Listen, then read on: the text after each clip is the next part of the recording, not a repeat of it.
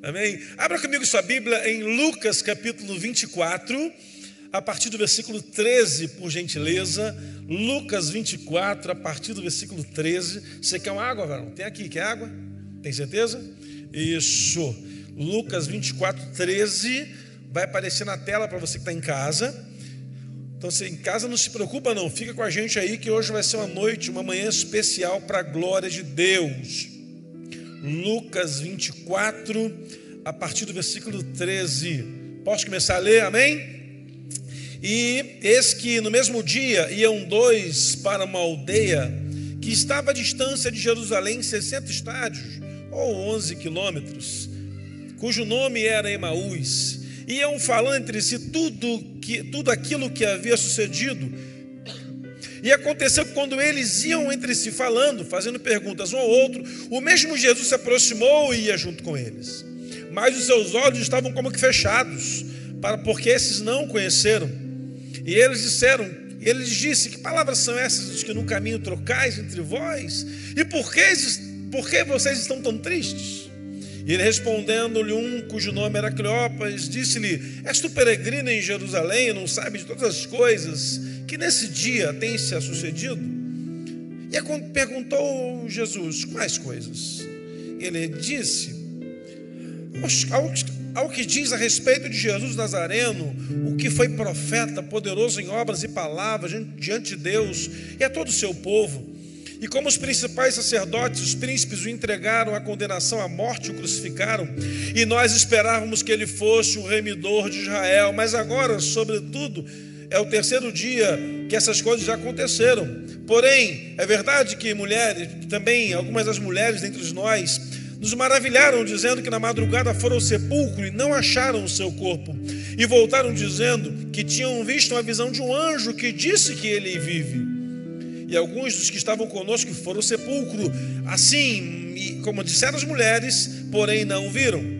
E ele lhes disse: Nestes tardio de coração, para acreditar em tudo que os profetas disseram, porventura não convia que o Cristo padecesse essas coisas a entrar depois da sua glória? E começou por Moisés e todos os profetas, explicava-lhe como se achava em todas as escrituras. E chegando à aldeia, para onde iam, ele fez com que ia para passar de longe, mas eles o constrangeram, dizendo: Fica conosco, porque já é tarde, já se inclinou o dia. E então entrou e ficou com eles. E aconteceu que, estando eles na mesa, tomou o pão, o abençoou, lhes deu, e naquele momento seus olhos foram abertos e lhe conheceram, e então ele desapareceu deles. E disse um ao outro: Porventura não ardia o nosso coração quando pelo caminho ele falava quanto e quando nos abria, pois, as Escrituras. E na mesma hora se levantaram e tornaram para Jerusalém. E chegaram ali e acharam os onze congregados que estavam naquele lugar, os quais aqueles disseram: ressuscitou verdadeiramente o nosso Senhor. Posso ouvir amém? Irmãos, irmãos, que fase a igreja está passando, né? É muito diferente de tudo que nós já vivemos. Eu sou crente há 32 anos e eu nunca vivi isso que a gente está vivendo. Lá no Rio nós já estamos com 50% da capacidade do, do, prédio, graças a Deus. E nós ficamos de, 6 de, de 16 de março até 6 de junho fazendo culto somente online. Quando o governo do estado liberou que fizéssemos culto online com 15% da capacidade do prédio. Irmão, nós preparamos um aplicativo, o pessoal se cadastrou e superlotou no horário da manhã, criamos o horário para tarde e noite, caso precisasse, todos superlotados. Lá nós tínhamos a capacidade para colocar lá no templo aí 150 pessoas, mais ou menos, 130 pessoas, e foram quatro no culto da manhã. No culto da tarde nem teve. E no da noite foram seis pessoas, além do pessoal que trabalhou. E eu fiquei decepcionado em ver aquilo, porque eu imaginei, meu Deus, o povo vai voltar com uma febre, uma vontade de cultuar. Nada, o povo ficou em casa. Foi uma decepção. E aí nós começamos a orar e a trabalhar com a igreja a importância de sairmos da acomodação daqueles que não podem, daqueles que podem estar no prédio e voltarem para o prédio. Mas graças a Deus agora o povo está lá de volta em nome de Jesus. Mas foi um processo de readaptação. A igreja que nós tínhamos dia 15 de março de 2020, ela nunca mais vai ser a mesma. ela será uma igreja muito melhor em nome de Jesus. Se o diabo pensava que ele ia fechar a igreja por conta do Covid, ele se enganou, porque em cada casa hoje tem uma igreja funcionando e cultuando ao Senhor. Se o diabo pensava que enfraquecer a igreja como a enfermidade, ele se enganou e se arrebentou de novo, porque eu creio que a igreja, depois de ter acordado, ela está muito mais forte, muito mais soberana e muito mais poderosa, e eu estou me preparando, irmãos, para fazer a maior colheita da história da igreja em nome de Jesus, e essa igreja também viverá essa grande colheita para a glória de Deus. Amém? Nos 67 anos, eu imagino que teremos muitos outros discípulos aqui celebrando ao Senhor, com ou sem bandeira vermelha, bandeira amarela, com ou sem vacina, não importa. Teremos muito mais vidas transformadas para a glória de Deus. Amém? Vamos para a mensagem? Esse texto, meu irmão, é impressionante, me sugere um pensamento, uma reflexão muito curiosa. Quando eu olho para esse texto, eu vejo dois homens que saem de Jerusalém, quando a ordem era permanecer lá, eles saíram de Jerusalém e iam, iam para Emaús. Um era Cleopas, o outro a Bíblia não cita seu nome. Ele parece que ele é apenas o companheiro mas temos a impressão de que ele também é um discípulo de Jesus, porque ele se encontra com os onze. Jesus tinha, 11, tinha 12 discípulos da primeira geração, da linha direta, três discípulos de ponta de lança, que era Pedro, Tiago e João, e haviam mais 70 outros homens que caminhavam com Jesus na sua trajetória. Possivelmente Cleopas fazia parte disso. A Bíblia cita até um parentesco dele com João Marcos, com Maria, mas aí uma outra mensagem. Mas vemos esses dois homens que na sexta-feira, pela manhã, viram o milagre de Jesus. Na quinta-feira, viram Jesus operando sinais. Viram cegos sendo curados, coxo andando, mudo falando, surdo ouvindo, paralítico andando, mortos ressuscitaram. Esses homens viram isso, pão ser multiplicado. Mas no domingo, quase três dias depois, esses camaradas já estão questionando o poder de Jesus. Achávamos que ele seria o remidor de Israel. Meu irmão, me dói ouvir isso porque eu não andei com Jesus fisicamente, embora ele ande aqui com a gente, né, irmãos? Eu já vi milagres, já vi cego enxergar, irmão, na minha frente. Depois disso eu fiquei mais apaixonado por Jesus, que eu passei a crer que o negócio é verdadeiro, irmãos. Conta-se que um ateu chamado David Jung estava correndo, atabalhoado pela cidade, e um cidadão parou para questioná-lo por que daquela correria. E, David, por que está correndo tanto? Eu, o ateu disse: Estou indo à igreja ouvi George Whitfield. E aí o cara falou para o ateu o seguinte: Mas você é ateu, você não crê nada no que ele prega. Ele, eu não creio, mas o Whitfield crê. O problema não é se o mundo crê na mensagem da igreja, é se a igreja continua crendo na mensagem do Evangelho. Porque estamos numa fase em que a igreja parou de crer em milagres, parou de crer em sinais, parou de crer que o Senhor ainda tem todo o poder. Um dia pesquiso sobre esse homem, George Whitfield. Esse homem começou a pregar e o estilo de pregação dele não servia para a igreja congregacionalmente, e ele foi pregar nas ruas, foi pregar ao ar livre no vale. Talvez seja o primeiro homem a pregação ao ar livre. E esse homem pregava, iam pessoas ouvi-lo, iam mil pessoas, duas mil pessoas, cinco mil pessoas, dez mil pessoas. Os paralíticos chegavam na cadeira de roda e voltavam para casa carregando a cadeira embaixo do braço. As pessoas iam, eram curadas, as pessoas se converteram, até que permitiram que ele pregasse na igreja, dentro do prédio. E a sua pregação de avamento foi tão poderosa, tão poderosa, tão poderosa, que esse homem, ao morrer, os soldados violaram o túmulo dele para pegar o osso do corpo dele, para pegar o botão da roupa, fio da camisa, porque achavam que se levassem para a guerra um pertence desse homem, eles não morreriam na guerra. A autoridade que esse homem pregava era tão poderosa, irmãos, que ele revolucionou o seu tempo. Hoje, sem com toda essa capacidade tecnológica que a igreja tem, irmãos, aonde Deus ainda pode levar a sua igreja, eu creio que será em lugares ainda muito maiores em nome de Jesus. Irmãos, imagine os nossos pais lá no passado que tinha uma caixa de som na rua, um megafone, um microfone, um violão. Toca violão também, Varão? Vocês geralmente tocam tudo, né? Um, você tocou, você é novo ainda. Violão com cristal, você sabe do que eu estou falando? É, você não é tão novo assim, já é bem novo então. Antigamente, irmãos, tinha um aparelho e colocava na, na boca, na cavidade saída do violão, e aquele negócio ia tocando ali. Eu sou dessa fase, irmão. De montar caixa de som na rua, no ar livre. Hoje, eu estava um dia no banco, na fila do banco, para fazer uma assinatura, e tinha uma senhora na minha frente assistindo um culto online pelo aplicativo do celular no banco, irmãos. Irmãos, se aproveitarmos essa oportunidade que Deus está nos dando, Jesus volta mais rápido. O problema é que nós nos acomodamos, né? Começamos a achar que só aqui dentro que o negócio acontece. Vou te dar um exemplo.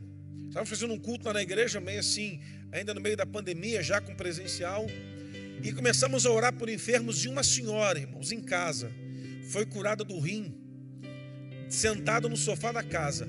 Ela estava assistindo pela televisão e ela falou assim: Deus, o senhor tem poder mesmo, então o senhor vai me curar aqui na minha casa. Olha só, fazer prova de mim. E essa mulher começou a orar e ela começou a sentir uma dor que ela nunca sentiu antes. E ela correu para o banheiro. E aí na semana seguinte ela estava na igreja com os exames, testemunhando que ela havia, que ela havia expelido um caroço no, no na bexiga que ela estava, uma coisa mais ou menos assim. E Deus operou um milagre sobrenatural na sua vida. Online. Deus está operando até milagre. O diabo não contava com isso, né, irmão? Deus ainda vai curar a gente esse feriado, essa semana, por online, em nome de Jesus. Você está aí, meu irmão, doente, você ouviu oração, creia. Você está aqui, está aqui, está nessa aqui? Você crê que o Senhor vai visitar a sua vida aí na sua casa. Foca, se agarra, olhos fixos nessa tela de televisão, nesse computador, nesse smartphone. Deus quer transformar você em nome de Jesus. Vamos lá. O texto nos mostra então dois camaradas que saem desanimados porque perderam o propósito. O maior desafio que a igreja precisa viver hoje é ela não perder o seu propósito. Caminhamos num tempo de uma igreja que vai se perdendo ao longo do tempo. Irmãos, há um estudo é, por pesquisadores da igreja no mundo, não é no Brasil, não é coisa minha, não, é no mundo todo, que diz que a cada sete anos a igreja precisa fazer um upgrade, uma atualização. O problema é que tem igrejas hoje que não se atualizam há dez gerações. Eu fui pregar no aniversário de uma igreja que ela completava 60 anos. E eu fui naquele culto pregar. Quando essa igreja fez 40, eu preguei também. Eu tive a impressão que eu estava pregando em 1999, naquele culto. Os louvores eram os mesmos, o coral, o Caixa cantou até a mesma música. Eu tenho uma memória bem fotográfica, bem aguçada. A bronca que o pastor deu no povo foi a mesma que dava sempre. Irmão, não pode comprar lanche antes de acabar o culto na cantina, hein? Você não pode comprar, não fica se movimentando, não. Segura as crianças aí. E eu fui pregar. Acho que o tema era até o mesmo. De 20 anos atrás. Tem igrejas, irmãos, que se elas estivessem em 1980, estariam fazendo uma revolução na cidade. Tem igrejas que estivessem nos anos de 1990, seria uma referência. Só que passou, irmão. Existem coisas que se moveram. E eu tenho observado e ouvindo uma pregação de um pastor americano, ele disse o seguinte: que Deus ele teve que dar um empurrão na igreja para ela entender o novo mover que ele tem para a grande colheita desses últimos dias. Precisou sacudir os céus e a terra, precisou sacudir a sua volta, para que a igreja pudesse acordar. Diga, ela não pode ser a mesma do que ela era dez anos atrás. Eu estava um dia, acabei de pregar num culto, uma, uma, eu sou assim, eu acabo de pregar todo suado, irmão, dá vontade de tirar a camisa no gabinete botar outra. Eu fico aqui, eu não sou tanto, né? Já se embora eu esteja um pouco, mas eu fico todo suado, eu, é assim. Eu acabei de pregar, e quando eu acabei de pregar, aquele culto animado, uma festa, eu estava todo feliz. Veio um irmão falou: Pastor, que saudade dos pregadores que vinham de terno, pregavam um sermão de três pontos terminavam o culto na hora, que essa reclamação lá é sempre, e que não faziam tantas firulas igual o irmão. Mas deve ter por aí desse irmão aí, ó. Deve ter uma igreja de Batista Saura Rex em algum lugar na cidade, você só procurar, irmão. Porque aqui é assim. Mas para a glória de Deus vem um depois. Falou, pastor, que bênção. Eu gosto quando o senhor sai suado do culto, que o senhor está movendo. Porque, irmão, eu, eu, eu, se for jogador de futebol, eu ia querer ser igual o Cristiano Ronaldo, ser o melhor, ganhar prêmio de melhor do mundo. Se eu fosse puxador de escola de samba, eu ia acabar sem voz. Então, por que quando eu chego no altar, eu não posso entregar tudo que eu tenho para Deus? Meu irmão, Deus não tem reservas para derramar. As comportas dos céus, quando se abrem, ele esvazia tudo, mas Ele é a fonte inesgotável. Então é sinal de que à medida em que Ele vai derramando, Ele tem mais ainda a fazer, mais a fazer, mais a fazer e mais a fazer em nome de Jesus. Eu quero convidar você nesses dias, irmãos, a receber o melhor de Deus. Eu prometo aqui entregar o meu melhor, voltar sem voz, voltar cansado, voltar cheio de dor nos joelhos, se for preciso, mas eu quero que você saia daqui abençoado hoje, amanhã, hoje à noite, amanhã e quarta-feira e terça, acaba terça, né? E terça, e juntos possamos começar a escrever uma nova história, não para essa igreja, mas para a igreja de Jesus na face da terra. Discípulos estranhos esses, né, irmão? Os caras estavam há semanas passadas vendo milagre, agora tem dúvida. O problema sempre foi aquele crente que sempre duvidou do grande poder de Deus se manifestando sobre ele. Sempre tivemos na igreja pessoas que duvidaram das coisas de Deus. E eu estou falando de coisas simples. Coisas simples. E eu olho para vários exemplos que eu vivi que o pastor Sebastião deve ter vivido e que outros pastores aqui já viveram, de pessoas que preferem andar na incredulidade. Irmãos, a incredulidade é a marca de uma igreja fracassada e fria. Como há crentes incrédulos. Eu acredito, irmãos, que essa semana ainda alguém vai doar esse telão para essa igreja em nome de Jesus. Tem alguém querendo doar um telão de LED para a igreja em 20 vezes, em 15 vezes, em 10 vezes, não sei como. Tem alguém querendo fazer isso, só não sabe em qual terra semear ainda. Mas sabe qual é o nosso desafio? Alguém ficou assim pensando: puxa, pastor, afinal de contas, tanta coisa para fazer nessa pandemia, vai colocar telão de LED. Teve alguém que pensou aqui assim. Teve alguém que pensou aqui assim. Eu estávamos construindo um templo novo e uma senhora veio e falou: Pastor, por que um templo tão grande? A igreja X aqui do lado tem 200 membros, construindo um templo para 300. A nós aqui temos 500, construindo um templo para de mil. Para que isso, pastor? Por que não construir um templo menor? Eu falei, minha irmã, eu não sei hoje, mas daqui talvez há 30 anos esse tempo vai estar lotado. Ela, ah, pastor, difícil, o povo aqui tem coração duro. Falei, ah, tirar por irmã que está aqui falando comigo. Glória a Deus, durão, é duro mesmo, muito duro. É quase o coração do faraó, minha irmã. É, pastor, estou te dizendo, não estou dizendo, eu sei que é. É quase uma faraó. Inauguramos o templo, irmão, não tinha lugar para botar gente, gente. Claro, inauguração é assim, né? Cheio de gente no corredor, gente indo embora. Eu fui procurar sabendo, ô oh, irmã fulano, vem cá, para você orar aqui. Não, melhor não orar não, que vai acabar estragando. Ora daí mesmo. Por que tanta incredulidade hoje vendo Deus fazer tantas coisas? Uma jovem me ligou e disse, pastor, eu só saio de casa quando tiver a vacina. Falei, minha irmã, eu acredito que a vacina vai ser uma benção e tem que vacinar mesmo. Tem uns que são contra, são a favor, mas eu ainda continuo confiando que Jesus ainda cura a Covid. Ela, não, pastor, mas Covid não tem cura. A irmã não entendeu, Jesus cura a Covid. Pastor, está brincando coisa séria, porque o senhor não teve Covid ainda. Espero que o seu tempo o senhor ver. Olha isso, irmão. Tive uma pessoa que foi entubada mal, quase morrendo lá na igreja, e eu fui lá visitar né, na porta do hospital, e o médico falou assim: Olha, no caso, falou para a esposa, o caso dele, só Deus. A mulher chegou na igreja desesperada, sentada, chorando. Eu pensei que ele tinha até morrido. Fala, fala, meu filho, o que foi? Pastor, o doutor falou que no caso do meu marido, só Deus. falei, então tá tudo certo. Agora entra eu, você e a igreja. Quando a medicina abre mão de algo, é para a igreja se mover, né? Começamos a jejuar e orar. Relógio de jejum, relógio de oração, e só piorando, pior é isso, né? Ela, pastor, está piorando, mas ele vai melhorar. Pastor, mas você não está melhorando, não. O médico falou que está só piorando mesmo, o médico já, já abriu mão, e agora é comigo. Quer que eu vá lá tratar dele?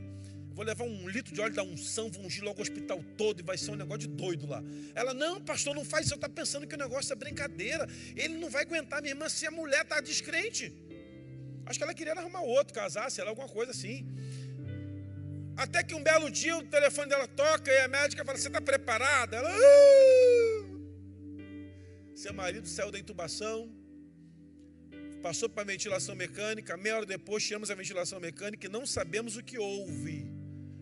Mas está respirando normalmente. Fizemos os exames. Fizemos os exames. E o protocolo de dia já passou, já tem quase 40 que ele está internado. O rim que estava parado voltou a funcionar, está tudo normal. acho melhor a senhora vir buscar, porque não tem nem por que fazer aqui. Aí ela liga para mim, pastor, a médica disse que aconteceu o pior. Eu falei, ai meu Deus. Mas é, esse é difícil, né? Vamos ver como é que tem funerário. Não, pastor, mas ele está curado. Então não é o pior, minha filha. Eu acho que você estava com outras intenções. Eu não sei a que ponto vivemos de que a confusão de querer crer no sobrenatural é tão forte mas as pessoas continuam na incredulidade. As pessoas continuam na incredulidade. Um dia eu estava conversando com um pastor e eu fui pregar na igreja desse pastor. Ele falou: Olha, hoje aqui é uma noite para Deus curar mesmo. Eu vim aqui, hoje é um dia de cura. E irmãos, eu preguei, Deus não curou ninguém. Foi um negócio assim. E ele ficou triste porque não teve uma cura no culto. Até porque, irmão, não sou eu, né? Quem cura é Jeová. A gente só... Irmãos, eu aprendi uma coisa com aquele camarada chamado Randy Clark. Se tiver um doente, ore por ele, não tenha medo. Se ele morrer, Deus levou. Agora, se ele curar, olha como é que fica bonito para a igreja, né? Deus operou um milagre. Eu estava num culto, tinham 3 mil pessoas sentadas, eu estava lá sentado no meio do auditório. O Randy Clark, irmão, estava pregando, e é um negócio. O Randy Clark é um camarada que é sensacional, a pregação dele é joia. Eu não entendo nada, porque eu não falo inglês, não aprendi ainda, não tem nem muito interesse, embora eu acho que eu vou precisar um dia. E ele estava falando, o intérprete falando, ele falando que começou a andar no meio do povo. Ele, irmão, fica todo mundo de cabeça baixa aí. Ele andando no meio de mais ou menos 3 mil pessoas lá, eu estava. Daqui a pouco colocou a mão no meu ombro. Aí eu olhei assim, pensei que era alguém da igreja, era ele. Aí Deus falou que quer te dar um negócio. Eu falei, então eu quero receber. Se Deus falou que vai me dar, eu quero receber, não quero nem saber quanto custa. Aí ele, vem cá, me pegou pela mão. Sabe quando a pessoa vai te puxando a sua perna, vai se arrastando assim, igual um desenho do pica-pau? Aí eu já fui assim, lá, não, eu tenho que ficar firme, eu tenho que ficar firme, eu tenho que ficar... Pô, Deus vai me entregar um negócio, eu não posso perder, né? Ele falou assim, e, e ele me revelou um negócio, irmãos. Ele falou assim, Deus me disse que você, um dia de madrugada, Estava ouvindo uma canção e falou para ela assim: por que, que não acontecem mais sinais? Eu falei: é, esse cara sou eu. Não era o Roberto Carlos, não, tá, irmão? Era, era outro.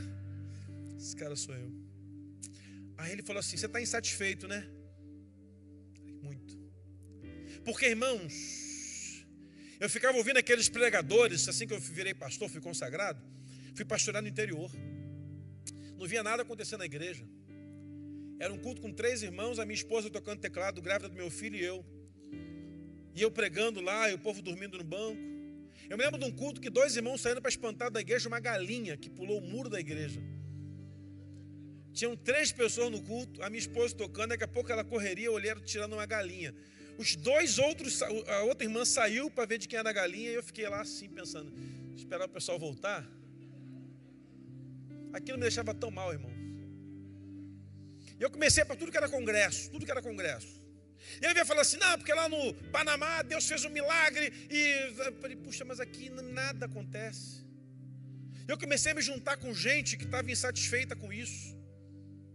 Porque, irmão, não tem coisa pior. Uma senhora chegou na minha igreja de muleta e saiu de muleta. Ela falou, pastor, estou decepcionada porque eu achei que eu ia chegar aqui a ser curada.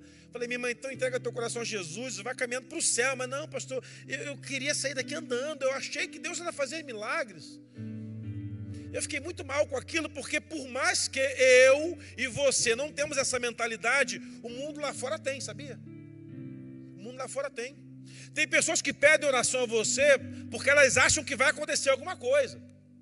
E eu tenho que me lembrar de um episódio, quando eu era seminarista do chefe aí, que uma irmã me pediu, me pediu oração. Ah, meu filho, eu era seminarista parado, ora por tal situação. Aí escreveu, me entregou um papelzinho, coloquei na Bíblia, passou 20 dias. Nem lembrava. Seminário, né? Estudar aquele monte de troço, a gente fica meio doido. A irmã veio, meu filho, obrigado. Obrigado pelo quê, irmã? Porque você orou lá e Deus operou o milagre. Ah, Deus é bom mesmo, né? Eu orei nada, não tinha orado nada, irmão, tinha esquecido. Aí contei para a personalidade. E ele vai e conta para a igreja: É, tem um seminarista aí? Vocês conhecem, não sou só vocês conhecem.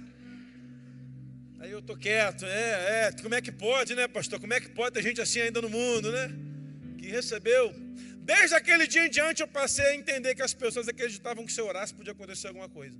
O problema é que era, eu não acreditava problema é que o problema estava em mim, eu não acreditava. Eu vou abrir meu coração para vocês aqui.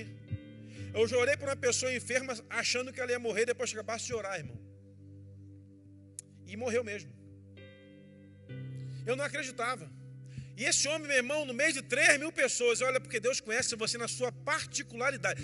Deus, Ele está aqui nesse lugar, posso ouvir amém? Ele conhece, Ele sabe a dor do seu coração, sabe a sua tristeza, sabe o que você passa. E essa era a minha tristeza. Imagine um pastor fracassado como eu era, frustrado, desanimado, desmotivado. Irmãos, eu era o pastor da bicicleta, eu ia de bicicleta visitar os irmãos. Teve um episódio que a minha esposa fazia faculdade no Rio, ela colocou roupa no varal, falou, amor, tira a roupa do varal antes de você sair para fazer a visita, porque vai chover. Irmão, o céu estava azul, não tinha uma nuvem. Falei, ah, para que tirar? Deixa a roupa aí. Fui lá visitar a irmã.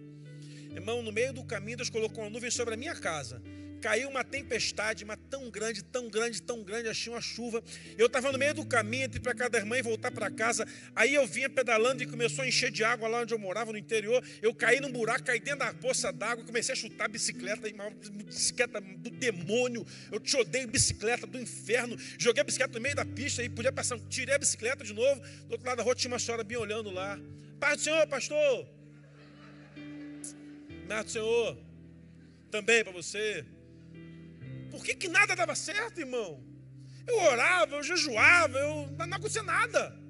Eu, todo manchado, cheguei em casa, vive, vai encher minha paciência. Cheguei em casa, voltei para casa, Bíblia encharcada, eu todo molhado. Joguei a bicicleta que estava com ar amassado no canto, vim puxando aquele troço, joguei no canto. Fui lá, peguei aquela roupa, botei na máquina e botei sabão em pó. Começou a sair sabão em pó por dentro da tampa da máquina. E eu falei, vai queimar esse troço. Tirei, tive de limpar a máquina toda. Falei, como é que lava esse negócio? Jesus, deve ser só um pouquinho, deve ser muito, meu Deus, acho que eu botei muito sabão. Eu comecei a chorar e comecei a quebrar as panelas na panela. E fiquei nervoso, eu sou meio, tomei gadernal muitos anos, então eu tenho esse problema. Essa era a minha conformidade, irmãos. Tinha lido a Bíblia toda umas duas vezes naquele ano li uma pilha de livro assim, uma pilha, uma pilha de livro, irmãos, que eu tinha comprado, que eu estava lendo. Teologia reformada, teologia conservadora, a transformação é pela teologia. E no segundo o Espírito Santo falou: esquece isso aí, meu filho. Eu só quero você, mais nada. E eu estava lá, irmão, 3 mil pessoas. E o pastor falou no meu ouvido assim: Deus vai te usar, meu filho, como você quer. Eu só lembro disso. Eu ajoelhei, e quando eu me levantei, já não tinha mais ninguém no auditório, tinha todo mundo embora, inclusive ele. Eu devo ter ficado umas duas horas ajoelhado chorando. Saiu eu e estava eu e o porteiro lá, esperando eu sair. Opa, meu irmão, desculpa. Não, gente quer fechar, né? Tem que ter decência e ordem. Irmão, aquele cara não sabe como Deus mudou a minha vida naquele dia. Porque eu comecei a entender que o Jesus que eu pregava, ele estava vivo de verdade. Muitos crentes vêm aos cultos procurando ainda por um Deus morto não confiam que o Senhor tem ainda todo o poder. Dois homens caminhando desanimados. E a caminhada com gente desanimada é assim 11 quilômetros. Emaús devia ter lá uns 500 habitantes. Hoje está engolida pela grande Jerusalém. De repente deve ser uma rua. E aqueles homens andando pela rua dizendo assim: é, não deu certo. Mais uma decepção. O Jesus que nós seguimos não era aquele que disse que era. O Jesus que nós acompanhamos por, algumas, por alguns meses, alguns anos, não operou como disse que operaria. Foi triste, foi difícil, está morto e não tem jeito. Embora digam que ele ressuscitou. E o próprio aparece. Jesus tem que aparecer para algumas pessoas de verdade, ou falar pela revelação profética, para que elas acordem, que foi o meu caso de que verdadeiramente, meu irmão, ele ainda quer tocar e transformar a sua igreja, porque a única porta que o Senhor tem para proclamar a palavra de paz e restauração ainda é a igreja. Não há uma outra instituição na terra com a autoridade recebida que a igreja tem. O Senhor plantou a igreja para ser a boca dele revelada a transformar vidas. O problema é que nós terceirizamos isso para o pastor. Pastor, vem aqui orar por um parente meu que está doente. Vem aqui falar com fulano que está com problema. Se o senhor ouvir o meu pastor, você muda de vida. Irmãos, eu já vivi muito isso. Olha, se você falar no culto e o pastor pregar, tu se converte. As pessoas falam da igreja, falam do louvor, falam da denominação, falam da administração, falam do carpete no piso, falam da estrutura de distanciamento, mas não falam de Jesus. Isso me faz lembrar dois amigos que foram ouvir Jonathan Eduardo. E esse um camarada falou: vamos lá ouvi-lo, um pregador sensacional, ele é estupendo. E os dois foram, pegaram uma viagem longa. E depois de horas viajando, chegaram no prédio da igreja. Começou aquele culto maravilhoso.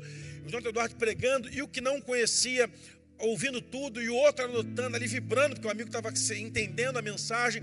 Na hora que os dois saíram para ir embora, para ir voltar para casa, o amigo convidou, tomou coragem e falou: E aí, o que, que você achou? Gostou? Ele adorei, estupendo, maravilhoso, sublime, nunca vi nada igual, algo assim extraordinário. E o amigo falou: Não disse que o pregador era bom? Cara, pregador, nem sei quem é, maravilhoso é o Jesus que ele pregou. maravilhoso é o Jesus que ele carrega. Irmãos, precisamos carregar a paixão por proclamar o Evangelho na verdade. Precisamos carregar no nosso coração a certeza de que Ele verdadeiramente está vivo. Temos que crer que Ele está conosco, que Ele fala, que Ele se manifesta.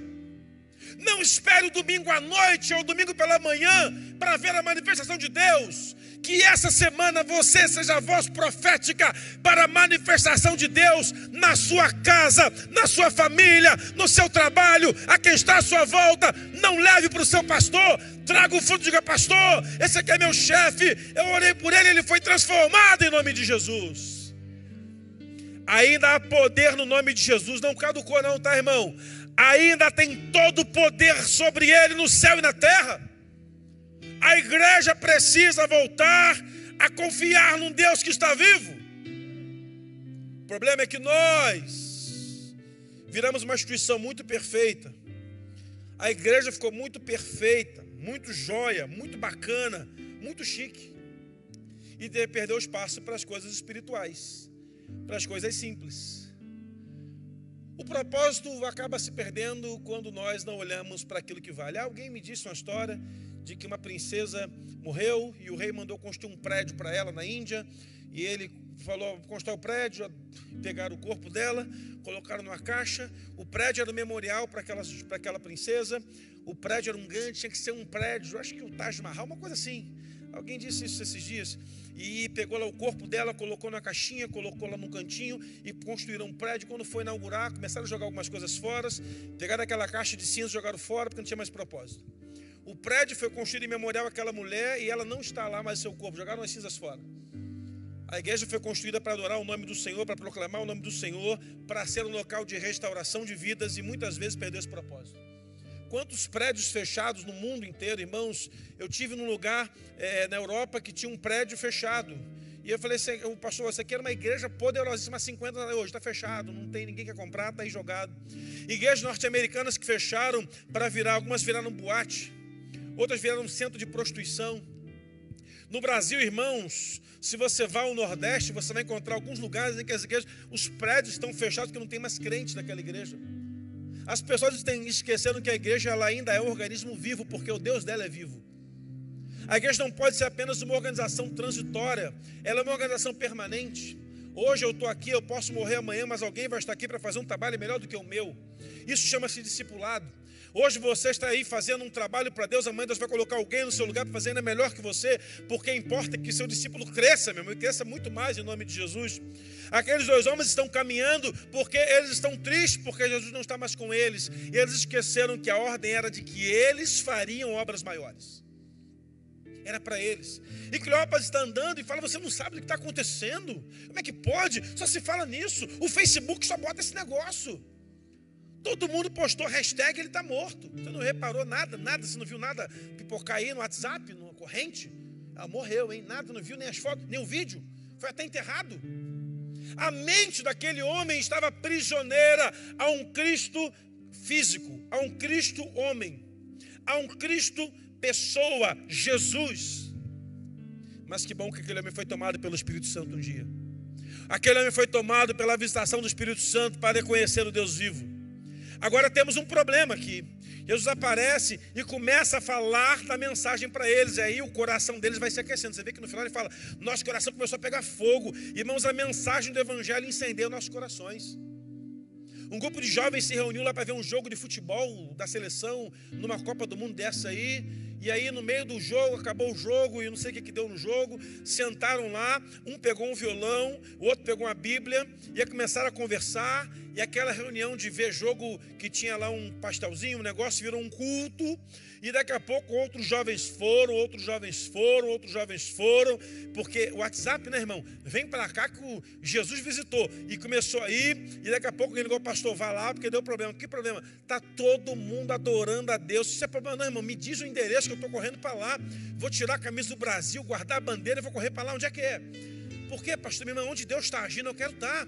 Aquele livro, Conhecendo Deus, Fazendo Sua Vontade, diz que as pessoas querem estar onde Deus está agindo. Por isso você está aqui nessa manhã, por isso você está online com a gente aí nesse momento, por isso está aí na sua casa e glorifica na sua casa, dizendo: oh, eu estou aqui mesmo e creio que Ele está agindo. Você está aqui porque Deus está agindo aqui. Aqueles hoje começaram a ser incendiados, porque quando ouvimos a palavra, nosso coração pega fogo de novo. Você está desanimado, irmão, vai ler a Bíblia. Está cansado, vai ler a palavra. Vai orar. Eu encontrei um, um pastor que veio me visitar para conversar, um pastor novo, devia estar lá uns três anos de ministério. E ele, pastor, eu queria falar com o irmão. Eu falei, fala, meu. Eu queria. O cara sentou no meu gabinete, eu não conhecia ele muito bem. Ele começou a chorar, a chorar. Eu falei, rapaz, esse negócio vai estender, hein? Falei com a secretária, suspende as outras consultas, que esse cara aqui vai me consumir um tempão. Falei, fala, ah, pastor, estou muito mal. Que foi, mano? Muito mal. Esse cara vai ter pecado. E aí deu ruim, vai ter que fechar a igreja, vai ser um negócio. Mas o que foi? Eu falei, pastor, eu estou muito mal, por quê? Pastor, eu estou até com medo de falar. Mas não tem ninguém gravando, pode falar, meu filho. Pastor, hoje pela manhã, quer dizer, vem acontecendo isso. Mas hoje pela manhã eu levantei decidida, decidida a desistir do ministério. Falei, isso é grave, cara. Você decidiu hoje pela manhã? Foi, foi. Você tem quanto tempo de ministério? Três anos. Quantas vezes sintoma veio a você? É a primeira vez. Cara, ora por mim, que eu estou no ministério há 15 anos, eu estou querendo todo dia desistir. Mas quando eu de manhã pego esse negócio aqui chamado Palavra de Deus, eu começo a ver o que Deus tem proposto para aquele que for fiel até o final, eu vou lembrar que eu vou receber a coroa da vida. Você está melhor que eu, filho, ora por mim aqui, que eu já estou. Na época eu estava aqui, agora estou a 18. Eu ajoelhei, ora aqui, que isso? Ora que você está melhor que eu, cara. Eu no primeiro mês já desisti. Eu cheguei a juntar a mala para vir embora, largar aquele negócio para lá. Não, não dá não, não dá não. E eu falava assim, não, Deus, não é possível que Deus me chamou, não, não me chamou, não. O seminário estava errado. E minha mulher falou comigo, você para de bobeira, seja homem, levanta a cabeça e avança. Falei, que é isso? Não fala assim comigo não, eu sou macho alfa. Ô, oh, que negócio é de levanta? Não estou aí. Ela é, rapaz. Vá visitar quem está precisando de visita. Aprendi que o pastor Jeremias Pereira tem que gastar sola de sapato. Hoje eu não consigo mais andar a pé no bairro, que se eu andar para chegar na minha casa, que é 800 metros da igreja, eu paro três horas e todo mundo me para na rua. Eu passo na porta começando, pastor, vem cá para o senhor orar pelo comércio, que o negócio está ruim. Eu já ando com óleo no bolso, já unja a porta, ó, abençoa aqui, Deus abençoe e vai acontecer. O outro vai inaugurar padaria, opa, eu estou aqui na inauguração da padaria, nome de Jesus, abençoa aqui, tá, hein? vai inaugurar um shopping. Eu estou aqui, eu tô, sabe por quê, irmãos? Quando você vira uma referência profética por onde você anda, as pessoas querem sugar o que Deus tem na sua vida. As pessoas estão precisando encontrar homens e mulheres cheios de Deus. Esses dois discípulos erraram no propósito, se perderam. E aí Jesus visitou os dois e começou a falar para eles e começou a falar da palavra, dos profetas, do evangelho, contando a história, o que aconteceu, e eles começaram a ficar incendiados de novo. Por isso é importante você estar aqui nesse endereço, meu irmão. Você está aí online, porque quando você começar a esmorecer, desanimar, cansar, a palavra da fé vai invadir a sua vida, o seu coração, e você vai ser novamente cheio de Deus e de esperança.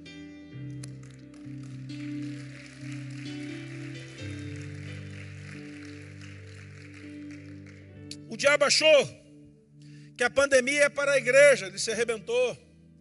Assim como o diabo achou que a cruz ia parar o evangelho, ele se arrebentou de novo, meu irmão. Todos os intentos do diabo para calar a voz de Deus na história deram errado. Começou com Moisés, mata todo mundo, conseguiu salvar o menino. O faraó quer matar, cuidou do garoto. Vai entender um negócio desse, irmão. Deus ele é imprevisível. O cara, a, a, a ordem do, do, papai é: se vê um menino, mata, hein? Aí chega a filha com o menino embaixo do braço. Pai, estou com esse menino aqui. Mas tão bonitinho, não mata não, deixa ele aqui. Esse eu não vou matar, não. Sim. Desse jeito. Como é que pode, irmão? Davi vai para a guerra. O, goli, o, o diabo sabe, esse cara está ungido bota de frente com Golias para matar. O Saul coloca espada, escudo, armadura, bota tudo para ele guerrear. As armas de Saul, irmãos, eram armas poderosas. Saul era um guerreiro vitorioso. O escudo de Saul vem defendeu Israel. A espada de Saul matou muitos inimigos. As ferramentas que Saul usava para a guerra fizeram Israel avançar. Só que Deus mudou a transição, Deus transicionou. Agora é Davi. As armas não serão mais as armas de Saul. Um dos problemas da igreja. Queremos usar as ferramentas de ontem para vencer as batalhas de hoje. Não dá mais. Aquilo que nós fazemos há 20 anos atrás, se fizermos hoje, vamos ser motivo de chacota. Quem imaginaria ter um culto online, irmãos? Quem imaginaria termos 500 pessoas online cultuando com a gente? Quem imaginaria isso? Porque para cada ponto se multiplica por três. Então, se tem 300, tem quase mil pessoas online agora com a gente, possivelmente, na média. Quem imaginaria isso? E aí Saul veste Davi e fala: Meu filho, vai para a guerra que você vai se dar bem. O, o diabo pensou assim: agora esse menino, quando não está conseguindo andar, o, o Golias lança uma flechada de lá já mata ele aqui, está resolvido. Acabou a unção sobre Israel. Aí Davi fala: Meu rei, eu até quero, mas não dá nem para andar. Deixa eu do meu jeito. Do meu jeito. E Atos vai dizer que Davi foi levantado para restaurar e ser voz na sua geração. E Davi tira aquilo tudo, e pega uma pedra, pega uma funda, ele coloca as pedrinhas lá no alforge e vai para a guerra. E ele está ali esperando. E olha que a guerra é uma guerra de palavras, porque Davi não vai guerrear até que, até que Golias solte a pérola. Golias não era o nome daquele gigante, Golias é o nome hebreu. O gigante era filisteu. Golias significa em hebraico, na sua tradução, aquele que me envergonha. O nome é esse, é que a tradução foi colocado lá o direto, Golias. Aquele que nos desnuda, aquele que nos envergonha. Aquele homem envergonha Israel por 40 dias e 40 noites. Israel está lá, a gente não sabe o nome do cara, mas sabe que ele está envergonhando. E aí, quando Golias está lá, vou te matar, vou te matar, vou te matar, e Davi lembrou. Mas há uma promessa de Abraão que diz: Abençoarei os que te abençoarem, mas amaldiçoarei os que te amaldiçoarem. Ele está me amaldiçoando, então agora Golias está na mão de Deus e agora é a minha parte. Então ele pega a pedra e vai para a guerra. Tem pessoas indo para a guerra na hora errada. Tem pessoas indo para a guerra no momento errado. Espere, espere a hora certa da guerra. Deixa a palavra ser ministrada. Deixa o Senhor te dar convicção de que é hora de ir para a guerra. E quando Davi entende, ele dá a pedrada e mata o gigante. O inferno estava fechando, o que, que aconteceu? Era um menino de 17 anos matando um gigante que nem o rei acreditava nele. Ninguém precisa acreditar em você, meu irmão. Acredite nas promessas que o Senhor tem para a sua vida.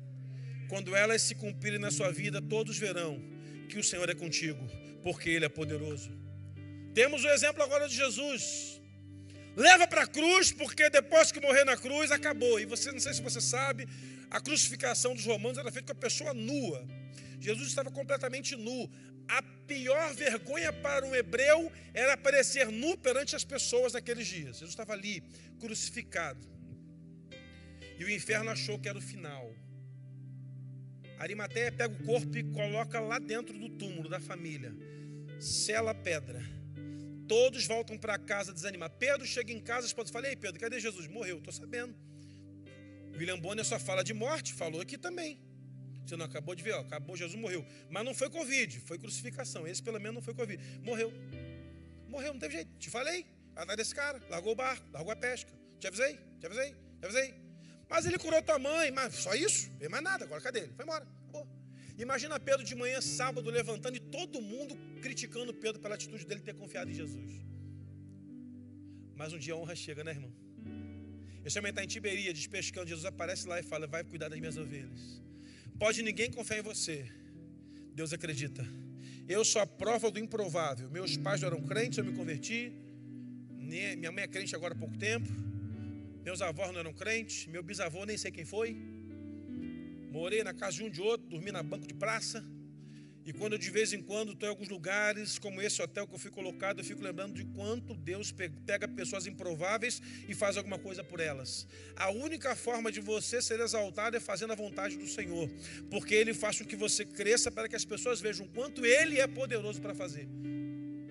Porque de minha parte, irmão, fizemos batismo semana passada, e quando estava lá batizando, quando acabamos de batizar, passamos um culto 8 e meia, 9 e meia no culto da adoração, uma pessoa falou comigo, pastor, minha igreja está fechada, já vai fazer seis meses, não tem culto, não batiza mais de cinco anos, aqui está batizando. Irmão, prepara, tem mais uma penca aí, que só pode batizar de pouquinho em pouquinho. Vamos batizar um montão esse ano ainda.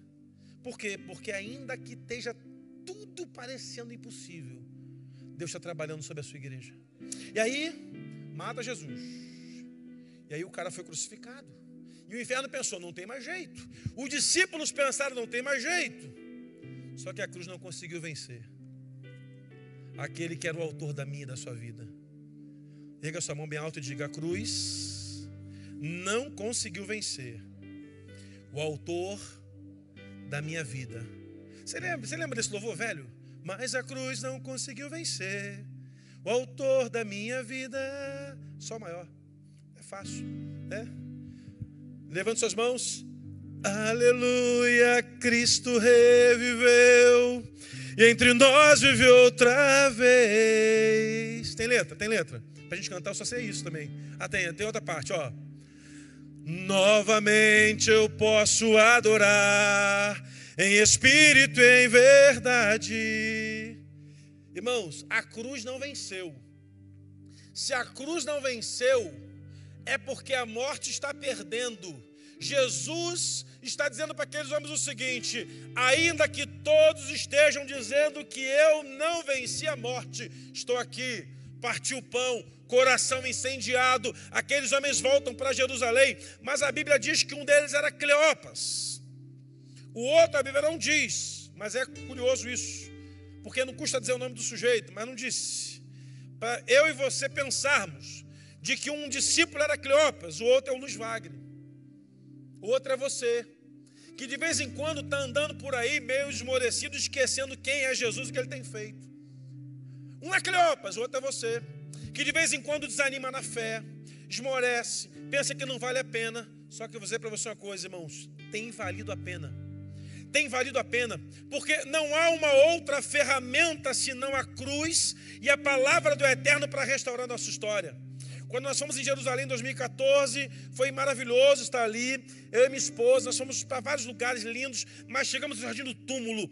E no Jardim do Túmulo a gente bateu um monte de foto, e foi joia, foi maravilhoso. A gente bateu foto, todo mundo batendo foto, sorrindo. E aí no final, duas horas de visitação, tem um culto. E lá havia uns 15 grupos diferentes, de etnias diferentes. Tinha brasileiros, que era o grupo que eu estava, tinha espanhol, americano, tinha russo, tinha alemão, tinha africano, tinha indiano, tinha um monte de gente. Tinha latinos. E aí parece que é combinado. E a gente estava lá sentado, e quando estava lá sentado, irmãos, todo mundo sentado ali, o pregador deu uma palavra e começaram a, os guias começaram a cantar juntos aquele louvor que diz que porque ele vive eu posso crer no amanhã. Essa você sabe, né? Porque Ele vive, posso crer. Mais forte, mais forte, vai. Aí o louvor diz assim: Mas eu, mas eu bem sei, eu sei. Ela está onde? Está nas mãos do meu Jesus que vivo está. Eu estava ali sentado, fiquei tocando aí. Estava ali sentado, irmãos. Eu fui discorrendo assim no banco, me ajoelhei num pó de pedra que tem lá. Porque estavam cantando em várias línguas que eu nunca tinha ouvido e não sabia o que significava aquelas línguas. Mas eu conheci esse louvor, porque ele é um louvor universal, todo mundo canta. E eu fechei os olhos e pensei, eu estou quase no céu porque no céu vai ser assim, meu irmão. A Bíblia diz que de toda raça, povos, tribos, línguas e nações se reunirão para louvar o Cordeiro. E eu comecei a chorar ali, chorar. Teve uma ceia, eu nem lembro se eu tomei a ceia direito. Chorando, chorando, pensando no céu. Porque lá em Apocalipse 7 diz que haviam 144 mil pessoas naquele lugar. 12 mil de cada uma das 12 tribos de Israel. E aí o João está vendo aquela contagem, e ele vai dizendo: 12 mil de Zebulon, 12 mil de Zacar, 12 mil de Dan, 12 mil e de Levi, 12 mil de Benjamim, 12 mil de Naftali, 12 mil de Rubem, todos eles. E no versículo seguinte, versículo 9, é a chave que abriu a minha mente, onde João disse: E eis que por detrás eu vi uma multidão de homens de vestes brancas de milhares e milhares e milhares que eram incontáveis.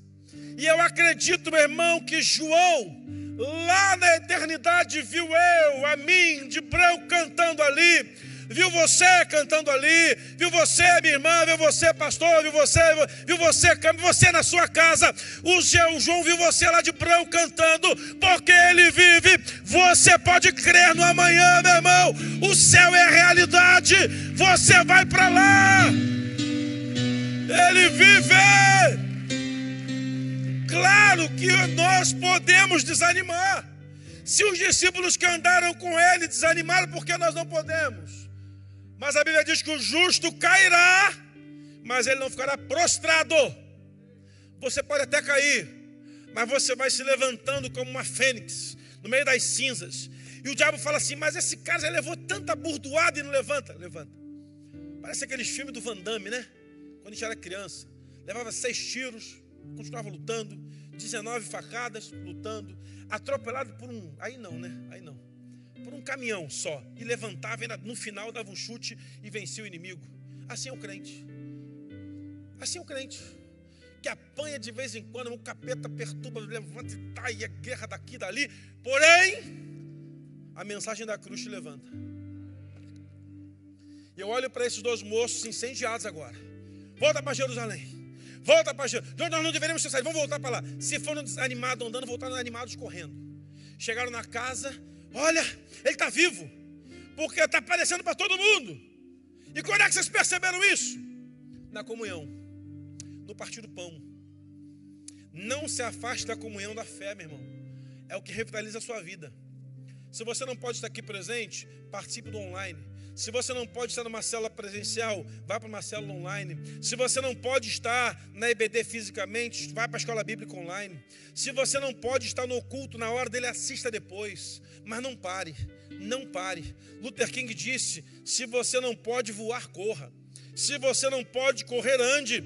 Se você não pode andar, vai rastejando, mas não pare. Houveram dias no meu ministério que eu fui rastejando, mas eu não parei. Eu fui puxado por hostes do inferno. Você vai parar? Não vou, vou conseguir. E no final, nós sabemos que vamos chegar todo arrebentado, quebrado, porém com a coroa da vida, porque a Bíblia diz que aquele que for fiel até a morte há de receber a coroa. Por isso que tem valido a pena permanecer no Senhor, tem valido valido apenas as guerras, as perseguições, as palavras contrárias, os votos contrários, as ações do inferno. Entenda, meu irmão, toda vez que o inferno se levanta contra você, tem um propósito. King Jakes conta isso, ele pregando, disse que ele estava num culto, quando acabou o culto, uma irmã veio correndo e segurou ele e disse, bispo, eu estou com um problema sério, só um minutinho, irmã, bispo, meu. e era uma irmã, aquela que fazia nada na igreja, problemática, que criava casa, eu sei que aqui não tem isso, lá em Nova Iguaçu está assim, e tal, e beleza. E ele, para que que houve, irmã? Pastor, o diabo se levantou contra mim. Ele, irmão, o que que a irmã fez para merecer que o inferno se levante contra a senhora? Ah, pastor, não tem feito nada. Então não é o diabo, não, é frescura. Vai embora, vai embora, vai. Frescura, vai. Vai, segue. Porque o dia que o diabo se levantar contra você é porque está fazendo alguma coisa. Então, se o diabo está se levantando contra você, é porque você está valendo a pena. Eu lembro de ter uma vez ouvido um pregador, Antônio Cirilo, poderoso Deus. Lembra dessa? Essa tu sabe. Oh, Deus, é novo. Minha alma anseia por ti. Eu estava no congresso, o Cirilo pregando o seguinte: meu irmão, anote. Todo crente cheio de Deus tem uma fotografia dele gigante no inferno. Falei, pô, a minha não tem. Então tem sim, então tem.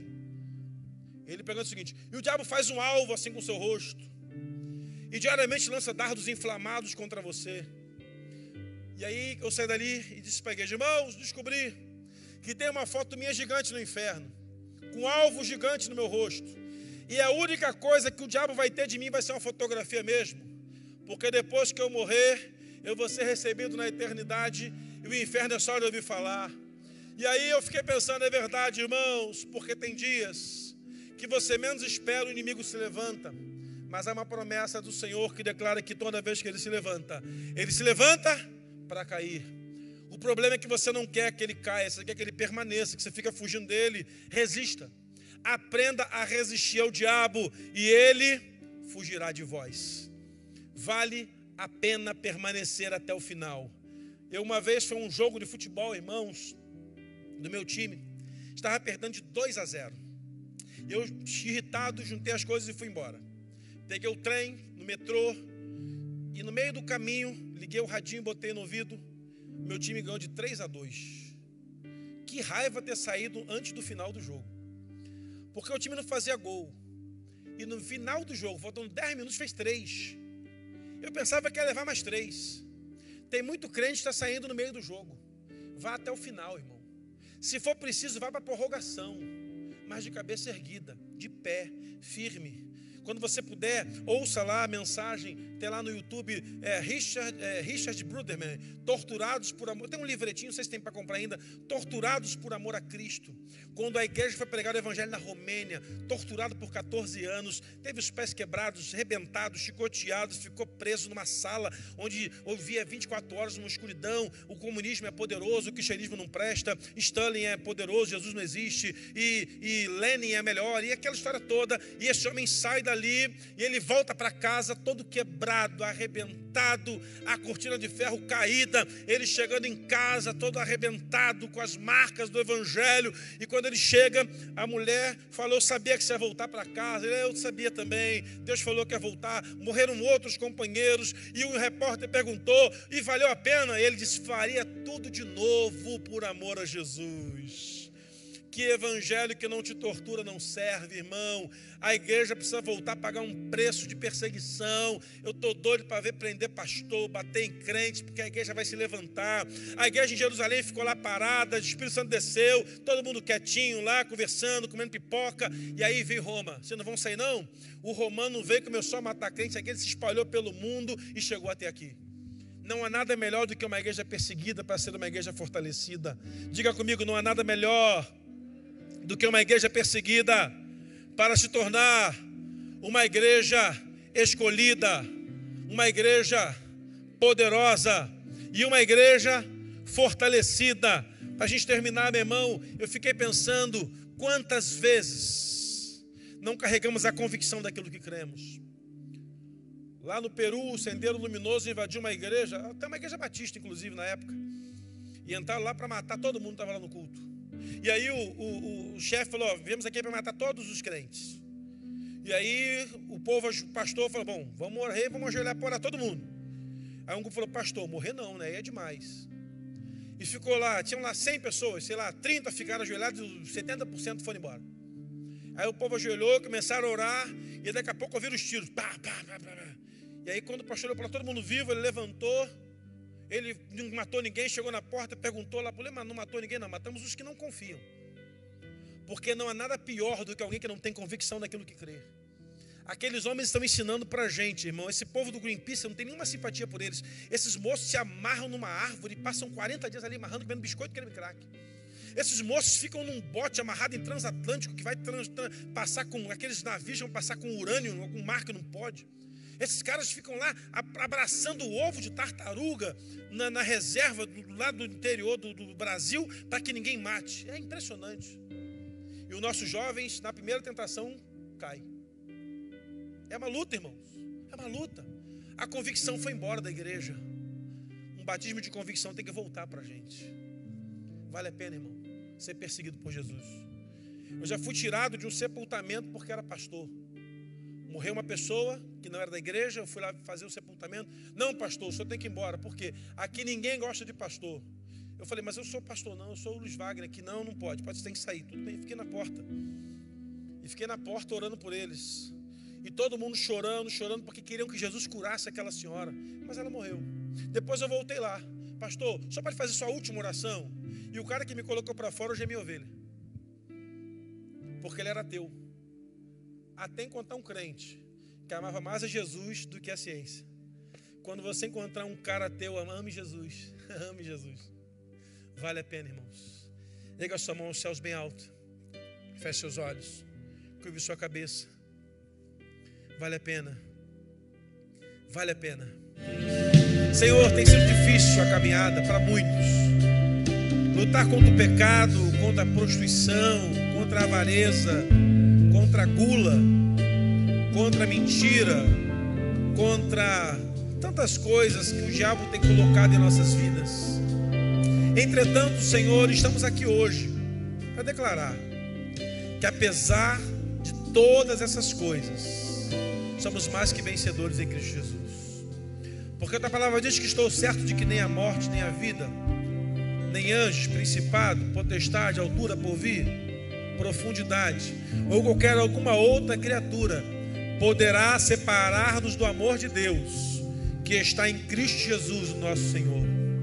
Obrigado, porque o Senhor nos amou primeiro e reacendeu a chama no nosso coração. Faz arder de novo, Senhor. Faz queimar de novo. Faz queimar de novo, Pai, uma necessidade de ouvir tua voz, de cantar louvores, de pregar o Evangelho, não no microfone ou no altar da igreja, mas nas ruas, na praça, na família, à nossa volta. Senhor, faz arder de novo. Nós queremos mais de Ti, Senhor. Queremos um fogo poderoso que nos incendeie e nos queime, Pai, de uma forma tão soberana que possamos, Pai, chegar em lugares que nós nunca imaginaríamos que poderíamos chegar, mas chegamos porque confiamos em Ti, porque o Deus Jacó tem sido nosso refúgio. Guarda-nos, Pai, em nome de Jesus, e nos permita viver para ver um avamento que há de se derramar, Pai, sobre essa nação, e nós faremos parte desse tempo de avamento poderoso, em nome de Jesus. Se coloque de pé, aplaudindo bem forte ao Senhor, em nome de Jesus. Glória a Deus. Mãos. A mensagem que carregamos é muito preciosa. Não podemos negociá-la com qualquer outra coisa. O que Deus confiou a você é tão soberano, tão poderoso, que se você não cuidar direitinho, você perde. Então guarde Faça como o salmista disse: Escondi a tua palavra no meu coração, para eu não pecar contra ti. Guarda, irmão. Haja o que houver, aconteça o que acontecer, ao final, você verá a vitória do Senhor na sua vida em nome de Jesus. Rega sua mão mais uma vez bem alto e diga: Eu creio que o inimigo não parar a palavra que o Senhor tem colocado no meu coração. Você da internet, escreve aí, eu acredito que o inimigo não roubará a palavra que tem sido colocada no meu coração, em nome de Jesus. Deus abençoe a todos. Meus irmãos, antes de encerrarmos, hoje à noite nós ainda teremos presencialmente mas amanhã e terça, devido ao toque de recolher, nós não poderemos ter o culto presencial. Gostaríamos muito, mas nosso horário limite é 21 horas. E como nós poderíamos sair daqui ou começar o culto 20? Ele precisa no mínimo de uma hora para pregar.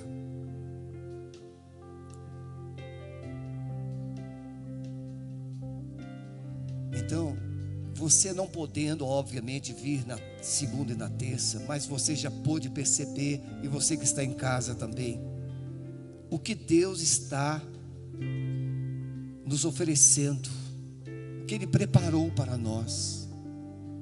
É só o começo, irmãos. Você recebeu essa palavra como de Deus? Eu creio, irmãos, que milagres vão acontecer nas casas e creio que milagres acontecerão aqui hoje à noite. E creio que milagres aconteceram aqui nesta manhã. Você ainda não visualizou, mas já aconteceu. Eu estava ali e eu creio que alguém que nós oramos ontem foi curado agora durante o culto. Porque o milagre é para quem crê. Se creres, tudo é possível que crê. Então eu gostaria que você passasse os link, passasse o link dos, do culto de amanhã e de terça para pessoas que você quer ver Jesus na vida delas. E vamos quadruplicar, quintuplicar as nossas conexões. Como nós temos aprendido, nós não dependemos do presencial. Nós somos uma igreja online. Nós somos uma igreja viva nós somos uma igreja que tem voz. E essa voz não está restrita a este lugar. Posso ouvir o amém, meus irmãos? Muito bem, sente-se, por favor. Nós queremos duas informações, uma retificação e uma informação. A retificação, o Cias me lembrou, a irmã Ivete Tomás também foi uma das fundadoras e hoje ela está em um asilo e nós pedimos perdão à família por não termos feito a notificação. Família, e irmã Ivete, nós amamos vocês. Acompanhei a família Tomás até o último dia de vida. Essa igreja cuidou, amou. E onde você está, Ivete? Talvez você não esteja acompanhando online, mas recebe uma carinhosa palavra desta igreja. Deus te abençoe e que o Senhor te dê consolo e conforto nesses dias difíceis. A segunda palavra é uma informação, porque nessa semana, devido, quando nós fazemos cultos de domingo a terça, nós suprimimos as reuniões das células no lar. Mas, se você é líder de célula e você entrou lá num acordo com seus irmãos queridos, você fez, eu vi ali os dias fazendo anotações. Nós não teremos o roteiro normal. Mas se você tem, tem o roteiro, Se você quiser se reunir online, longe de nós de dizer não. Apenas nós estamos entendendo que você acompanhou três dias e, obviamente, na quarta você estaria dando um recesso para estar é, ruminando tudo aquilo que Deus falou. Mas fique à vontade, se alguém desejar se reunir, faça isso em nome de Jesus, tá bom?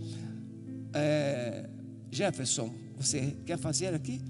O Jefferson vai nos ajudar conduzindo você para a saída de uma forma organizada e melhor. Muito obrigado, você que está em casa, Deus te abençoe. Aqui nós encerramos a nossa transmissão. Fique na paz, em nome de Jesus.